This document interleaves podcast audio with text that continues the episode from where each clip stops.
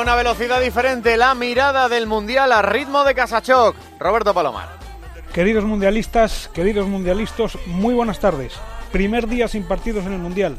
No sé qué va a ser de nosotros hoy sin la dosis diaria de fútbol. Ponerse en bucle la jugada del belga rematando al poste y estrellando el balón contra su cabeza puede ser una solución.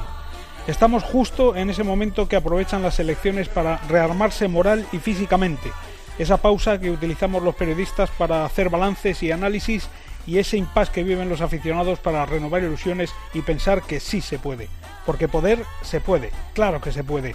De las 16 selecciones que quedan en la carrera por el título, ¿acaso seamos nosotros los menos convencidos?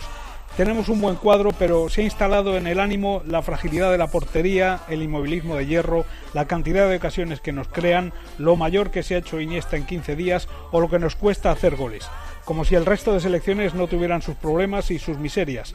De momento, Argentina y Francia se enfrentan entre ellos. ¿Les parece poco? Hay que sacudirse la mufa de encima porque el Mundial empieza ahora.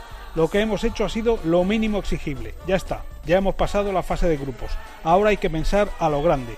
Llega el fin de semana, hace buen tiempo, mañana se disputan dos partidos apasionantes y el domingo jugamos nosotros. No hay razón para no estar ilusionados. Si acaso, la FIFA debería haber colocado hoy un solteros contra casados.